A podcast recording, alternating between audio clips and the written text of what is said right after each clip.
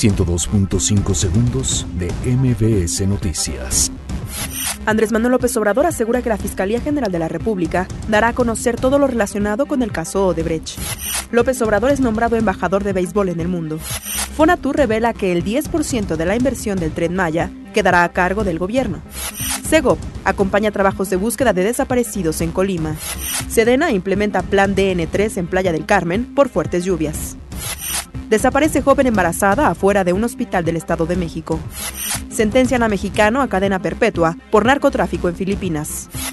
Donald Trump reitera que evalúa todas las opciones ante la actual crisis en Venezuela. Filtran carta que envió el Papa Francisco a Nicolás Maduro. Disney lanza el primer adelanto de la película Frozen 2.